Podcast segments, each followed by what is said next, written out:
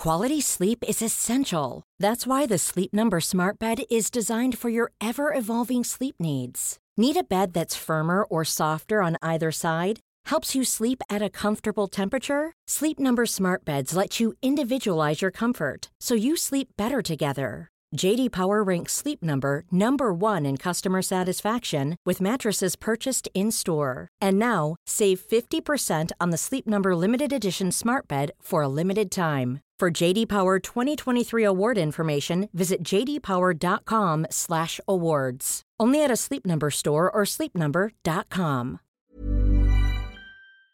Queridos amigos de TED en español, ahora que terminamos la segunda temporada de nuestro podcast, queremos volver a compartir con ustedes algunos de los episodios que más nos gustaron. Les cuento también que estamos preparando la tercera temporada que comenzará en agosto de 2019. Recuerden que si quieren suscribirse al boletín semanal de ideas en nuestro idioma, ver las charlas de TED en español o seguirnos en las redes sociales, pueden hacerlo en tedenespanol.com. ¿Cómo se relacionan el cerebro y el corazón? ¿Qué impacto tiene esta relación en cómo entendemos nuestras emociones y en cómo tomamos decisiones? Bienvenidos al podcast de TED en español. Soy Jerry Garbulsi. El corazón, el cerebro y nuestro bienestar físico y emocional están todos conectados. En su charla, el neurólogo Luciano Sposato nos cuenta algunos secretos de esta conexión con claro impacto en cómo vivimos, por ejemplo, los mundiales de fútbol.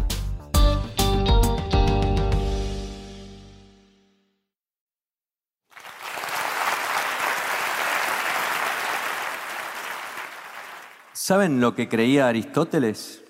Aristóteles decía que pensamos con el corazón y que el cerebro solo se dedica a enfriar la sangre que viene caliente del corazón después de haber pensado. ¿No les parece una barbaridad que una de las mentes más brillantes de la historia de la humanidad haya equiparado al cerebro humano con un radiador? Creo que todos estamos de acuerdo en que Aristóteles esta vez estaba equivocado. Hace más o menos 10 años investigo la relación entre el corazón y el cerebro básicamente la forma en que el corazón produce enfermedades neurológicas como los accidentes cerebrovasculares o ACVs y cómo el cerebro produce enfermedades cardiológicas como las arritmias. Y en este camino de la investigación me llevé un montón de sorpresas. Eso de que pensamos exclusivamente con el cerebro y que el corazón solo bombea sangre, no es tan así. Por ejemplo, ¿cuántas veces les dijeron que decidan con el corazón? ¿Qué tiene que ver esta bomba de puro músculo con tomar una decisión o tal vez con las intuiciones, que es lo que necesitamos para tomar decisiones a veces? Hay un estudio de la Universidad de Cambridge que revolucionó el tema de decidir con el corazón y abrió un camino enorme en lo que nosotros llamamos investigación sobre toma de decisiones. En este estudio se le pidió a algunas personas que participen de un juego en el cual tenían que tomar decisiones basadas en situaciones simuladas en una computadora y siempre había dos opciones entre las cuales tenían que decidir. Una de ellas iba a tener un resultado positivo o favorable y la otra iba a tener un resultado desfavorable. Y mientras participaban del juego se les monitoreaban los latidos cardíacos para saber cómo reaccionaba el corazón justo antes de tomar una decisión. Y lo que encontraron los investigadores fue que antes de tomar una decisión que iba a tener un resultado favorable, el corazón latía de una forma específica. Pero cuando iban a tomar una decisión que iba a tener un resultado negativo, latía de una forma totalmente distinta. Es decir, que aparentemente el corazón sabía antes de que el cerebro fuera consciente si la decisión que se estaba por tomar iba a tener un resultado favorable o desfavorable. Ahora les pido que se guarden esto en la cabeza y vamos a hacer un ejercicio nosotros, vamos a experimentar con nuestro cuerpo. Y les voy a pedir que todos cierren los ojos, mantengamos silencio y pongan sus manos sobre las rodillas, hasta que yo les diga. Y mientras hacemos esta prueba, quiero que traten de ver si pueden sentir sus latidos cardíacos.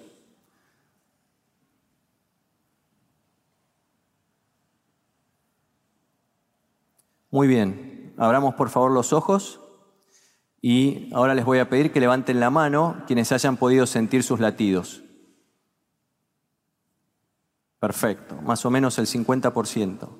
Entre las personas que levantaron las manos, probablemente haya muchos que tienen desarrollada una capacidad que se llama interocepción. ¿Qué es la interocepción? Simplemente la capacidad de sentir los mensajes que nos da nuestro cuerpo, que nos envía nuestro cuerpo, como por ejemplo, en este caso, los latidos cardíacos. Volviendo al experimento de la Universidad de Cambridge, las personas que estaban participando del juego habían hecho exactamente lo mismo que ustedes y habían sido clasificadas en quienes tenían buena interocepción o mala interocepción. Y lo más interesante de este experimento es que quienes tenían buena interocepción tomaron decisiones favorables mucho más frecuentemente que quienes no tenían buena interocepción.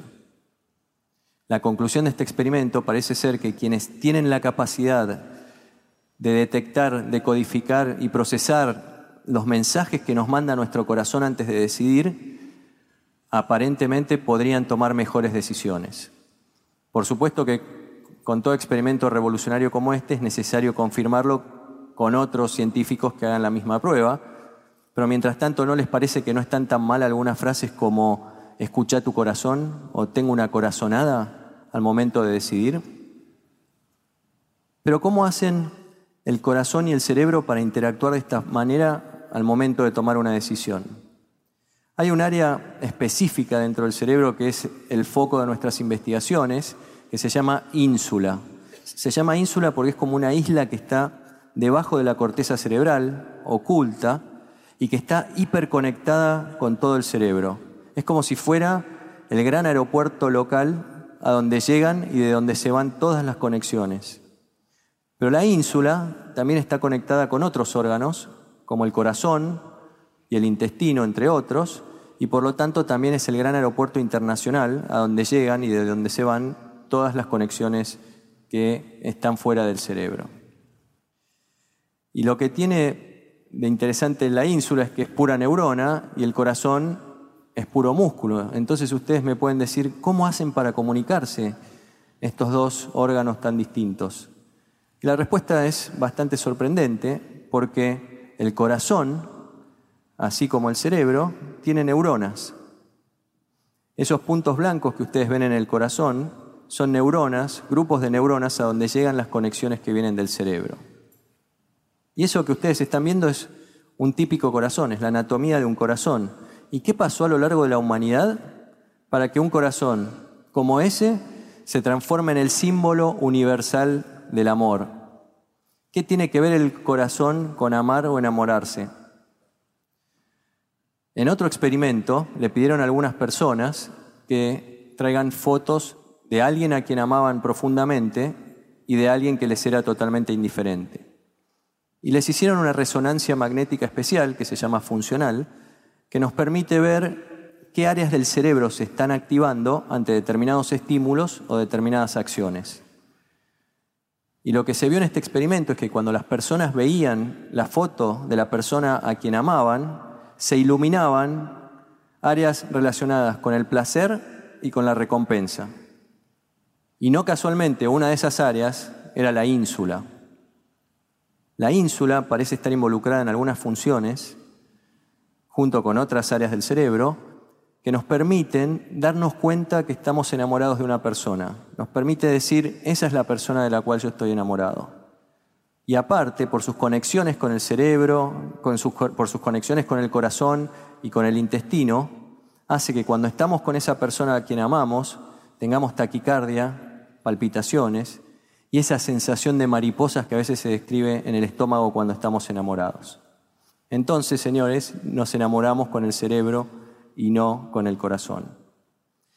Y este grado de interconexión que hay entre el cerebro y que tenemos también con, eh, con la ínsula, hace que tenga repercusiones funcionales, pero que también haya repercusiones que, eh, que pueden resultar en problemas de salud. Por ejemplo, les quiero mostrar en este gráfico, acá tienen en el eje horizontal los meses de mayo, junio y julio. Y en el eje vertical tienen la cantidad de infartos cardíacos que hubo en la ciudad de Múnich. En el año 2003, la cantidad de infartos en esos tres meses se mantuvo constante, no hubo cambios. Año 2005 pasó algo similar. Año 2006, mayo, sigue todo igual. Junio y julio explota el número de infartos en Múnich. ¿Qué pasó? Muy bien, muchos de ustedes ya se dieron cuenta y es el Mundial de Fútbol 2006. Y cada partido que jugó Alemania es uno de los picos que ustedes están viendo en la diapositiva. Y más interesante todavía es que el pico número 5 es el partido por cuartos de final que jugó Alemania con Argentina y que prefiero no decir cómo terminó. Ese partido lo estaba viendo un amigo que se llama Hans en su casa. Hans estaba sentado frente al televisor y se pasó viendo el primero y el segundo tiempo que terminaron empatados y toda la definición por penales. Estaba ganando Alemania 4 a 2. Faltaba el último penal. Cambiazo se prepara para patear y está Lehmann en el arco de Alemania. Patea Cambiazo, ataja Lehmann clasifica Alemania, y Hans, que es el equivalente alemán del Tano Pazman, pega el grito de su vida, libera toda la energía y toda la adrenalina que acumuló durante esos 90 minutos más los penales, y en cuanto terminó de gritar la tajada del penal, fue a parar directo al hospital con un infarto. Como muchos otros alemanes ese día en que se triplicaron el número de infartos en la ciudad. Hans es un ejemplo viviente de cómo algunas emociones que afectan nuestro cerebro hacen que en forma transitiva terminemos teniendo un problema cardíaco. El estrés que tuvo Hans, esa sobredosis de adrenalina, terminó comprometiendo el corazón y produciendo el infarto. Entonces, uno acá se plantea, ¿tenemos que resignarnos y aceptar que estamos expuestos a lo que este sistema tan complejo corazón-cerebro nos expone en cuanto a nuestras emociones o hay algo que podamos hacer? La ciencia nos está abriendo muchas puertas. Una de ellas es a técnicas milenarias. Técnicas que, por más que tengan miles y miles de años, solo se han investigado seria e intensivamente en los últimos años. Y una de ellas es el mindfulness. El mindfulness es una especie de técnica de meditación que nos, ah, que nos permite concentrarnos en todo lo que está pasando alrededor, en las sensaciones, en las emociones y en los mensajes de nuestro cuerpo. ¿Les suena esto de mensajes de nuestro cuerpo? Interocepción. Cuando me hablaban de mindfulness hace unos 10 o 12 años, yo era absolutamente incrédulo porque por supuesto no había ninguna evidencia científica nada. Y como solemos pensar con una mente médica y científica, cualquier cosa que no sea probado no sirve. Entonces, miren lo que pasó en los últimos 10 años. 2005 a 2015, publicaciones científicas que en el título tienen la palabra mindfulness. Aumentaron enormemente y gran parte de ellas, la parte más importante de todas estas publicaciones que están viendo, está relacionada con la utilidad del mindfulness para combatir cosas como el estrés. Yo sé que ustedes son escépticos, que tienen una mente curiosa y que no se van a creer cualquier cosa que les esté diciendo. Entonces vamos a jugar a que ustedes son los científicos y les pido que piensen qué situación estresante podríamos usar para comprobar si el mindfulness es útil o no es útil para combatir el estrés. ¿Cuál es la peor de las situaciones? la guerra. En California hay un centro donde los marines son entrenados antes de ser enviados al campo de batalla. Es el último entrenamiento donde se hace un simulacro súper estresante en el cual los marines están enfrentados a soldados que tienen la fisonomía de quienes van a enfrentar. Los ruidos son los mismos, los olores son los mismos y descrito por ellos mismos es el momento más estresante antes de ir a la guerra. En este centro de entrenamiento se tomó a la mitad de los Marines y se les ofreció hacer mindfulness ocho semanas y al resto la vida de siempre. Hicieron el mindfulness, se sometieron al simulacro este terrible y después del simulacro se les hizo un cuestionario en el cual se les pregunta cuán estresados estaban. Y lo interesante es que quienes habían hecho mindfulness estaban mucho menos estresados que quienes no habían hecho. Y ustedes me pueden decir, claro, esto es su gestión, porque como hicieron mindfulness van a decir que tienen menos estrés. Pero también se les midió en sangre una proteína que libera el cerebro ante situaciones de extremado o de extremo estrés. Y los marines que habían hecho mindfulness tenían niveles muchísimo más bajos que quienes no lo habían hecho. O sea que hay una demostración subjetiva y objetiva de que algo podemos hacer para disminuir el estrés. Y como este, hay muchos otros experimentos que son los que muestran este gráfico. Entonces, pareciera que gracias a cosas que existen hace mucho tiempo y que la ciencia está mostrando ahora, tal vez tengamos la posibilidad de disminuir el impacto de algunas emociones sobre nuestra salud y sobre el sistema corazón-cerebro. Y tal vez en el futuro, esto lo dirá la ciencia, hasta se puedan prevenir enfermedades como la CB o infartos cardíacos usando este tipo de técnicas.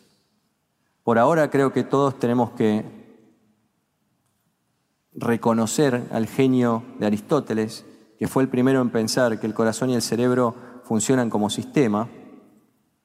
Y creo que también es bueno recordar las palabras de un gran sabio que dijo que un buen corazón y un buen cerebro son una combinación formidable. Muchas gracias.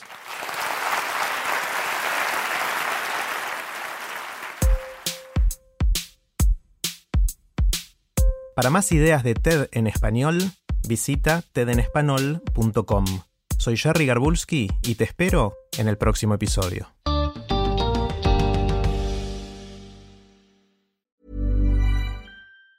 Planning for your next trip? Elevate your travel style with Quince. Quince has all the jet setting essentials you'll want for your next getaway, like European linen, premium luggage options, buttery soft Italian leather bags, and so much more. And is all priced at 50 to 80% less than similar brands. Plus, Quince only works with factories that use safe and ethical manufacturing practices. Pack your bags with high-quality essentials you'll be wearing for vacations to come with Quince. Go to quince.com/pack for free shipping and 365-day returns.